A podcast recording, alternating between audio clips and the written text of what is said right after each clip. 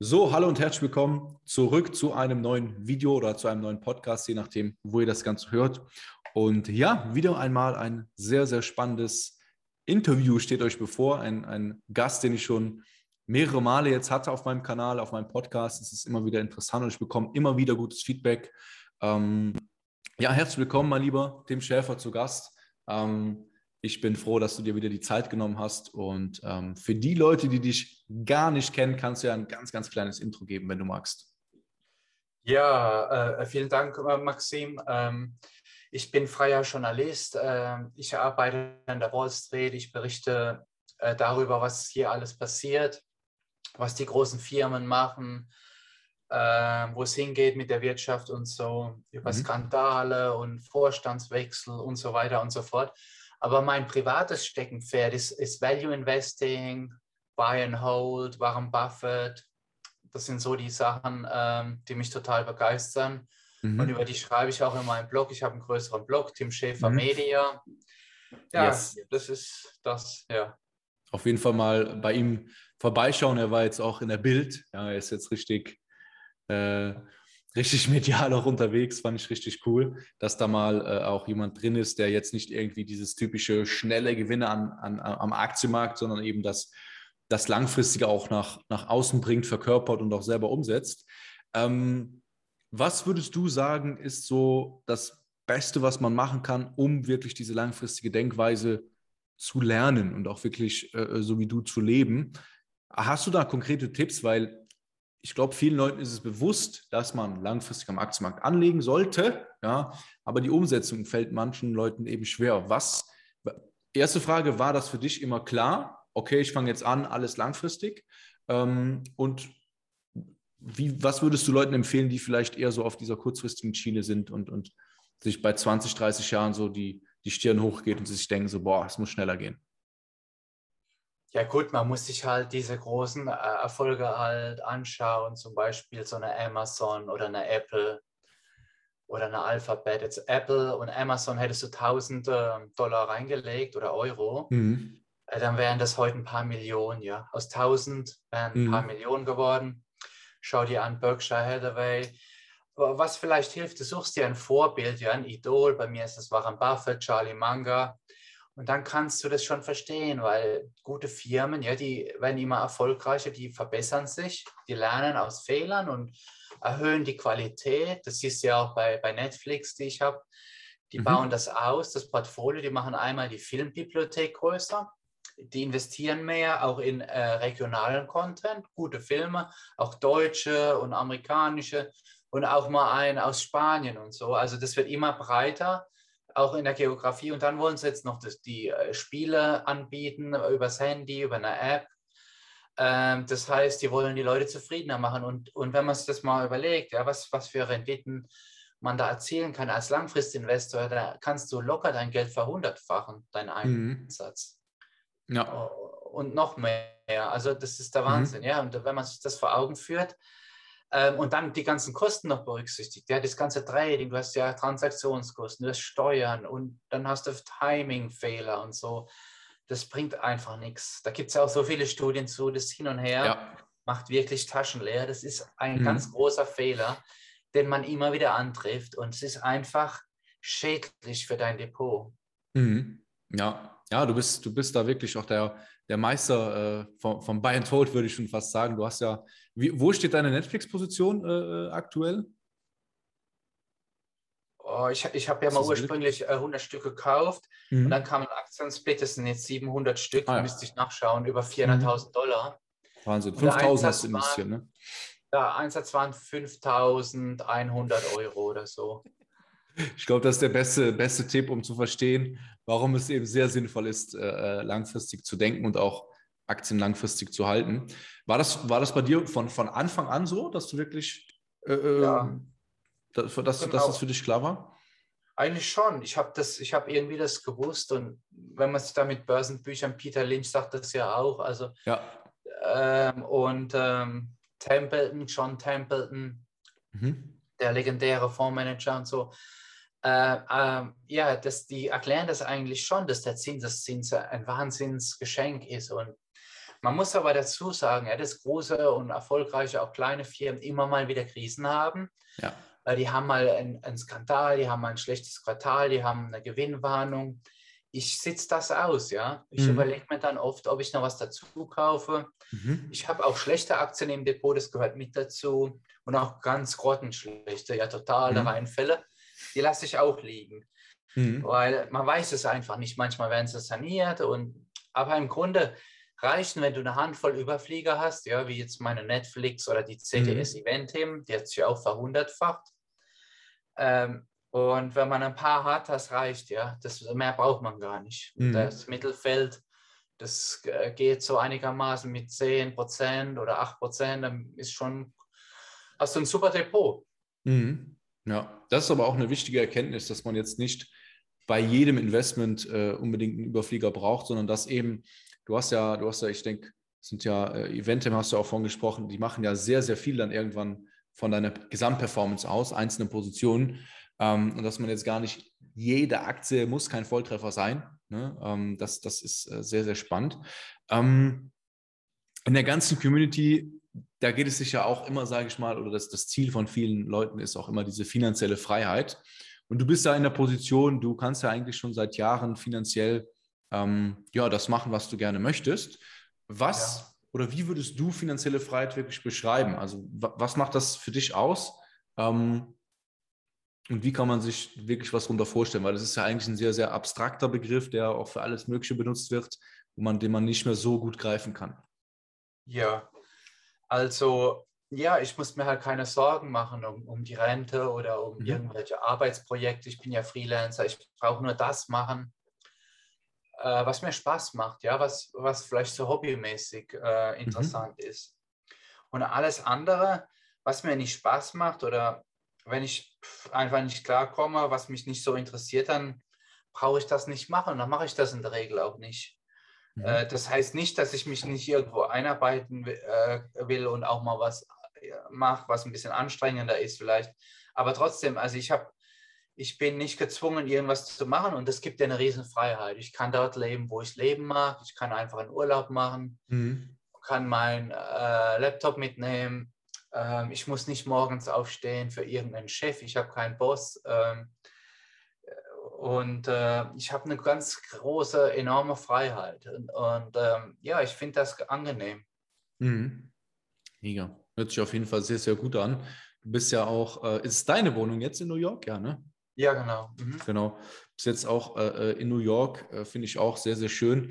Ähm, wie sieht es vielleicht mal ein bisschen off-topic? Das finde ich auch immer spannend. Das frage ich dich eigentlich jedes Mal. Und leider hat die, ist die, ist die aktuelle, also Corona ist immer noch nicht Geschichte, sondern wir sind immer noch so ein bisschen drin. Wie sieht es denn bei euch aktuell aus? Also wie ist die Lage da? Ist da eigentlich alles wieder angelaufen? Ähm, Ja, Also- also der, ähm, internationale Touristen siehst du ganz im Grunde gar keine. Das wird aber jetzt geöffnet, glaube ich, im Mhm. Oktober, November. mhm. Ähm, aber Restaurants und so laufen wieder. Du musst, wenn du reingehst, äh, du musst deinen Impfpass vorzeigen Mhm. äh, und die überprüfen das dann auch mit deinem Ausweis, Ah ja. Identität und dann darfst du rein. Aber wenn du nicht geimpft bist, darfst du in kein Restaurant oder so, äh, nicht in Mhm. Innenräume. Und das sind die sehr streng. Also die sagen dann, nein, du darfst hier einfach nicht rein. Das geht nicht, ja, weil da gibt es ja so Impfweigerer und so. Und das ist irgendwie ge- geregelt gesetzlich äh, per Verordnung. Und da Mhm. können die Restaurants auch nichts gegen tun. Ah ja, okay. Also es, es, es geht dann wieder äh, in Richtung Normalität. Okay, sehr spannend. Ähm, Mhm. Weil teilweise weiß ich noch, wo du da auch mitten in der Krise gefilmt hattest, wo dann diese, diese Laster, auch diese Kühllaster kamen. Also das war schon, das waren schon krasse Bilder. Ähm, wie siehst du denn aktuell die Lage äh, am Aktienmarkt? Beziehungsweise du hast ja auch schon sehr, sehr viel investiert. Ähm, hast du nie den Hauch einer Sorge, wenn man jetzt zum Beispiel diese aktuellen Themen wie wann werden die Zinsen mal wieder erhöht, Inflation, wenn man diese Sachen ja hört, die ja auch den Aktienmarkt kurzfristig belasten werden, hast du da 0% Sorge oder wie denkst du denn über solche Sachen, wenn man eben schon so ein großes Depotvolumen hat? Also wie gehst du damit um? Bist du da völlig entspannt oder? Ja, weil ähm, gut, die Märkte verändern sich und eine Korrektur kann jederzeit kommen. Mhm. Äh, Im Grunde sogar ein ganz schwerer Crash, ja. Ja. Äh, Das gehört dazu. Und aber alles, was wir wissen, danach erholt sich mal wieder alles. Mhm. Und dann kommt der nächste Boom. Das heißt, eine Krise ist ja nicht eine Dauerkrise. Ähm, und eine Korrektur ist nicht eine Dauerkorrektur. Also im Schnitt äh, geht der Aktienmarkt, der amerikanische, um 10% hoch, im mhm. langen Schnitt. Und das sind ja alle Krisen eingerechnet. Yes. Und da gibt es dann im Grunde, wenn ich weiß, 10% im Schnitt, ja, warum soll ich mir dann Sorgen machen? Die Börse ist, äh, bringt ja pro Tag ganz kleinen Mikrorendite, eine positive. Äh, da besteht gar kein Grund, sich Sorgen zu machen. Das, die Kunst besteht nur darin, in der nächsten Krise, in der nächsten Korrektur, dass man eben nicht in Panik verfällt, was leider viele, viele Menschen machen. Ähm, ich glaube sogar die überwiegende Anzahl mhm. von Anlegern, die so kurzfristig denken, dass die dann Panik kriegen, die verkaufen dann Aktien. Manch einer verkauft sogar alles oder du verkaufst einen Teil. Und, und das ist immer halt äh, das genau das Gegenteil von dem solltest du tun, wenn es ähm, schwierig wird. Und momentan, klar, gibt es Anzeichen, dass es schwieriger wird. Wir haben logistische Probleme, mit der Versorgung von allen möglichen Chips und, äh, und die ganzen Containerschiffe und so. Aber ja, wenn es eine Krise, wenn es eine neue Krise gibt, dann kann man einfach die Sparpläne durchziehen. Das ganze, den ganzen Automatismus, alles, was man mhm. vorher gemacht hat, einfach durchziehen. Ähm, das ist ja auch das Schöne an so Sparplänen für ETFs oder Aktien. Mhm. Einfach laufen lassen, vielleicht sogar noch ein bisschen erhöhen, gegen den Trend, einfach weitermachen. Ja, ja, das ist auch, gerade wenn man, wenn man äh, äh, langfristig investiert und auch noch Zeit hat, ist das ja auch immer eine super Chance. Ähm, hast du aktuell denn, es sind ja einige Aktien, die, die teuer geworden sind, ähm, hast du aktuell ähm, Aktien, die du besonders spannend findest oder wo du sagst, hey, auch aktuell, ähm, wie beispielsweise die, die, die Schwäche in China, ähm, da ist natürlich die Frage, investierst du überhaupt in China? Ähm, nutzt du sowas dann auch aus? Also hast du aktuell wirklich so Sachen, wo du sagst, ja, äh, die will gerade keiner äh, und da, da gehst du rein oder wie machst du das? Ja, ich habe eine chinesische Aktie, die Alibaba. Ah. Die ist allerdings auch bei mir 30 Prozent im Minus. Also, mhm. Willkommen im Club. Äh, aber die, die bleibt da liegen. Ich meine, das Internet, ja. äh, der Vertriebskanal, Internet, mhm. das ist die Zukunft, ein Einzelhändler. Und alle Fabriken im Grunde, ob das Nike ist oder Adidas, die werden alle künftig eher über Internet verkaufen als, als äh, über Ladengeschäfte am Eck. Äh, deswegen, ich mache mir da keine Sorgen. Ich habe die, äh, das ist die einzige chinesische Aktie, die ich habe.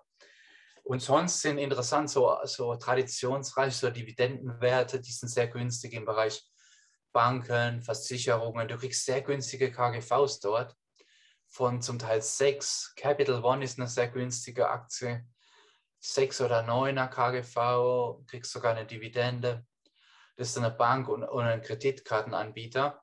Mhm. Und dann hast du ähm, im Bereich auch der Wachstumsaktien wird es jetzt wieder spannender, wenn die stärker korrigieren. Also ja, kann schnell passieren. Ja. Lebensmittelhersteller sind günstig zurzeit, äh, die traditionsreich, wenn du dir mal anschaust, sowas, äh, was es da alles gibt, so General Mills, äh, die Kraft Heinz und so weiter und so fort im Lebensmittelbereich. Versorger sind sehr relativ günstig. Also man findet einiges, was attraktiv ist mhm. zurzeit. Ja, finde ich auch. Also das ist ja oftmals äh, kam die Aussage in den letzten Monaten, naja, alles ist zu überlaufen und man kann nicht investieren und gerade auch vielleicht Leute, die, die überlegen anzufangen, das schreckt natürlich dann ab, ne, weil, weil man sich dann denkt, naja, dann warte ich halt ab, bis es wieder interessante Sachen gibt. Aber es gibt immer interessante Sachen, deswegen Augen auf und äh, auch, auch sehr, sehr gute Hinweise von dir. Ähm, wenn man jetzt nochmal vielleicht auch an, das ist eine Frage, die ich auch sehr, sehr gerne stelle, zurückdenkt ne, an deine Vergangenheit. Welche Tipps würdest du generell deinem jüngeren Ich geben, ja, mit deinem heutigen Wissen? Ach so. Ja, ich war schon extrem ehrgeizig. Ich hätte mal mhm. gesagt, hey, ich hatte so viele Nebenjobs, ich wollte unbedingt mehr was aufbauen. Dann hätte ich gesagt, hey, den Nebenjob, den brauchst du jetzt nicht oder das ist zu stressig mhm. und so. Äh, ich war übereifrig, ja. Ich Echt? war so total Ach, Nerd, ja. Ich wollte unbedingt noch mehr in Aktien krass. investieren und so. Ähm, und sonst, ich meine, damals gab es ja die ETFs nicht. Vielleicht hätte ich auch einen schöneren ETF-Anteil aufgebaut. äh, ich habe mich in, in der Zeit vom neuen Markt auch verirrt in, in so Wachstumswerte, die hm, okay. schlecht, äh, extrem schlecht gelaufen sind. Ich habe im Solarbereich, uh, in der Solarworld und so kleinere Solarbuden, Sunways und im, im Minenbereich so riskantere äh, so Explorationsfirmen.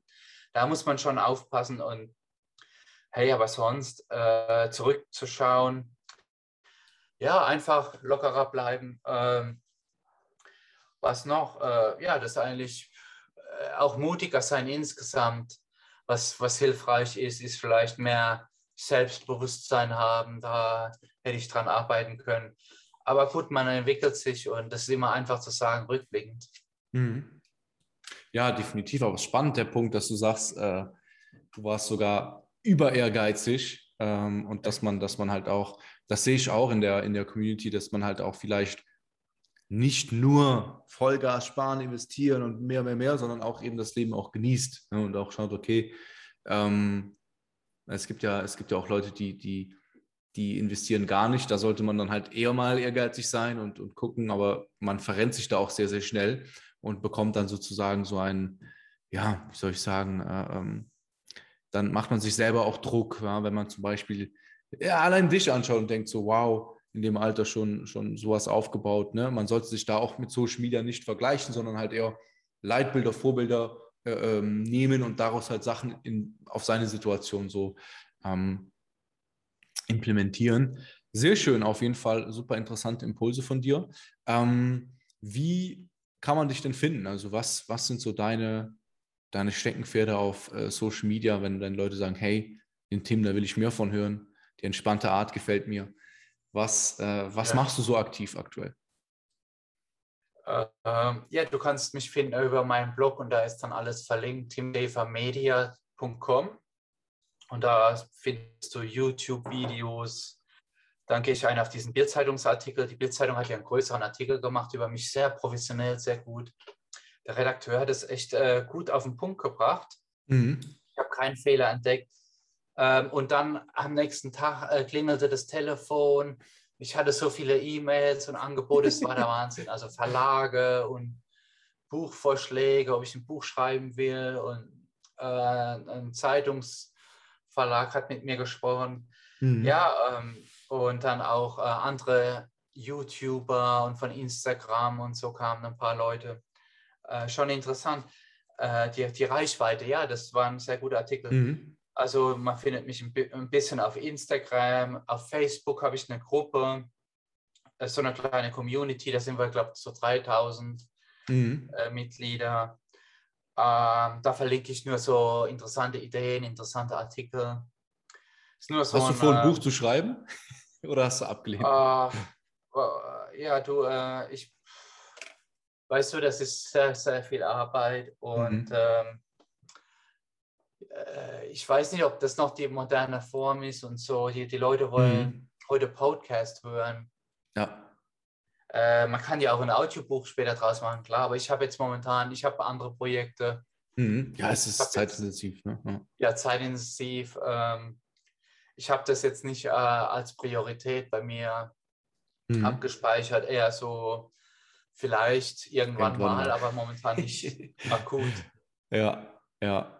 Ja, cool. Mega. Ja, nice. Danke dir auf jeden Fall für deine Zeit. Ja, und ich würde mal sagen, wir können ja mal wieder schauen, wie das Feedback ist. Ich finde es immer cool, so zweimal im Jahr, ähm, ja, einfach nochmal so deine, deine Meinung zu hören zu gewissen Dingen, finde ich sehr, sehr spannend. Und du bist ja auch sehr, das ja. bewundere ich an dir, du bist sehr, seit, ich kenne dich ja auch schon seit, seit vielen Jahren und du bist sehr, sehr konstant in deiner Strategie, in deinem Handeln und du hüpfst nicht von irgendwelchen anderen Strategien, sondern du, du ziehst deine Linie ganz, ganz klar durch. Und ich glaube, das ist auch einer der entscheidenden Sachen am Aktienmarkt, die, die wichtig sind für den Erfolg und das bringst du nach draußen. Also ich weiß noch damals, deine ersten Videos mit so einer Kamera, äh, äh, wo du dann durch die Straße gelaufen bist, da hast du genau dasselbe wie heute nach außen gebracht und ziehst das einfach konsequent durch. Ähm, und ich glaube, das ist für die Leute auch einfach, du hast ja die alten Videos noch online, also was, was auch schön ist, mal für die Leute, geht mal zurück, auf, auf dem YouTube-Kanal und schaut euch das an. Und ähm, da lernt man, glaube ich, auch dann dieses langfristige Denken, indem man deine früheren Aussagen sieht und sieht, hey, was, ist in, in der Zeit mit dem Aktienmarkt dann passiert. Ne? Ja, ja, genau. Ach so, ja, und du hattest noch eine Frage, da war noch eine Frage mit diesem ähm, Depot. genau, das, das, das, war noch eine Bonusfrage. Äh, du hattest die, die Frage gesehen, ne? Genau. Ja. Ähm, und da hat Frage. mir gleich ein Leser von dir geschrieben, der hat gemeint, ja, ah. bitte geh drauf ein hm. und so, er hätte das gleiche Problem. Ja, ja, hat mir dann tatsächlich auch ein, ein, paar mehr Leute geschrieben. Wie, wie hast du das? Ich kann mich noch bei dir daran erinnern, dass irgendwann dein Consors-Depot irgendwie Probleme gemacht hat. Aber du kannst ja, ja gerne mal drauf eingehen. Ich war bei Consors. Bei Consors. Ja. Mhm. Ich habe denen gesagt, aber schon lange, die haben das gewusst. Ich wohne in, in Amerika, in New York. Und die haben mir dann aber auch jedes Jahr so eine Aufstellung gemacht, du musst, die müssen das melden ans amerikanische Finanzamt. Mhm. Das ist im Grunde nur eine Depotzusammenfassung. Das melden die dann als Deutsche Bank äh, Deutsche, äh, an die USA. Das wird einfach elektronisch rübergeschickt. Da steht im Grunde drin, das sind deine Bestände, das sind deine Käufe und Verkäufe. Und das müssen die jedes Jahr machen halt. Das ist nur eine Auflistung, sonst nichts. Aber ich glaube, das ist zu teuer und da müssen die haben die wahrscheinlich hohe einen hohen Aufwand, Verwaltungsaufwand. Und da haben die gesagt, die kündigen mein Depot bei Consors. Mhm. Ich soll mir doch bitte was anderes suchen. Und dann habe ich das, äh, die haben das geschlossen im Grunde. Ich habe das dann äh, transferiert äh, auf mhm. eine amerikanische Bank. Und aber das Blöde ist, das ist eine ganz andere Verwahrstelle. In Amerika, die machen das anders. Mhm. Wertpapiere müssen ja irgendwie verbucht werden, verwahrt werden. Und das hat mich dann pro Position ähm, einiges gekostet, dass das ein paar tausend Euro Kosten dann waren. Oh, krass. Ja. Mir die Empfängerbank in Rechnung gestellt hatte. Mhm. Also das, und das war auch sehr bürokratisch. Ähm, was man vielleicht machen kann, ähm, es ist immer kompliziert, wenn man ein amerikanischer Staatsbürger ist, also einen amerikanischen Pass hat, in mhm. Deutschland wohnt oder in Amerika mit diesen ganzen äh, Daten austauschen. Das wollen die deutschen Banken nicht machen, ja. weil das die haben da kein Interesse dran. Ich, mhm. Das liegt bestimmt an den Kosten und am Aufwand. Deswegen vielleicht, ich glaube, die Sparkassen machen das, mhm. Wobei die aber auch teuer sind, ja, von der Depotführung. Äh, was sich vielleicht anbietet, doch in die USA zu transferieren an einen Discount-Broker. Mhm.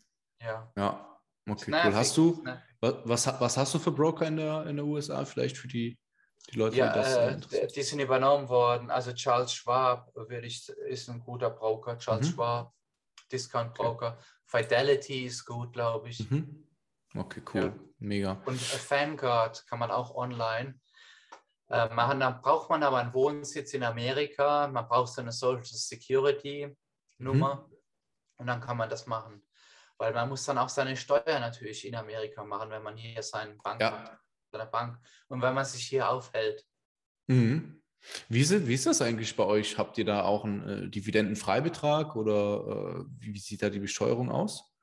Ja, die, für Dividenden ist sehr gering, ich glaube 20 Prozent oder so. Ah, ja. Aber die haben ja verschiedene Depotmodelle. Die Amerikaner haben ja, die wollen ja das Aktiensparen für die Rente fördern, mhm. weil die wissen, die, die Rentenkassen sind leer. Wir haben ja in Deutschland auch ein großes Problem, auch im um, um äh, in den Nachbarländern ein großes Problem. Mhm. Äh, die, die alternde Gesellschaft, das, das Umlagesystem funktioniert nicht mehr. Wir haben immer mehr Rentner, immer weniger Einzahler. Und deswegen Amerika hat das gleiche Problem und die machen ja, die fördern ja das Aktiensparen für die Rente. Und in, den, in dem Fall, wenn du das in so einem Spezialdepot für die Rente hast, für deinen Ruhestand, dann wird überhaupt nichts besteuert. Das ist alles steuerfrei. Ach, die Dividende wow. und der Kursanstieg. Krass. Wahnsinn. Ja, alles nach Amerika. Ja. Wahnsinn. So müsste es sein, ja, auf jeden Fall, weil hier ist es halt echt verbitternd. Du kannst gar nichts, also hier zumindest auch in Belgien, kannst gar nichts steuerlich geltend machen. Das Traurige ist, wenn ich jetzt zum Beispiel äh, einen, einen, einen, typischen Pensionssparfonds nehmen würde, das kann ich dann steuerlich geltend machen. Aber wenn ich sage, hey, ich, ich lege selber an den Aktien, dann ist das halt, nö, Pech. Ne? Ja. Das ist dann halt äh, privat, ja. Aber Pensionssparfonds und diese ganzen Finanzprodukte, ja, ja da sind ja auch ziemliche Gebühren drin, Hammergebühren.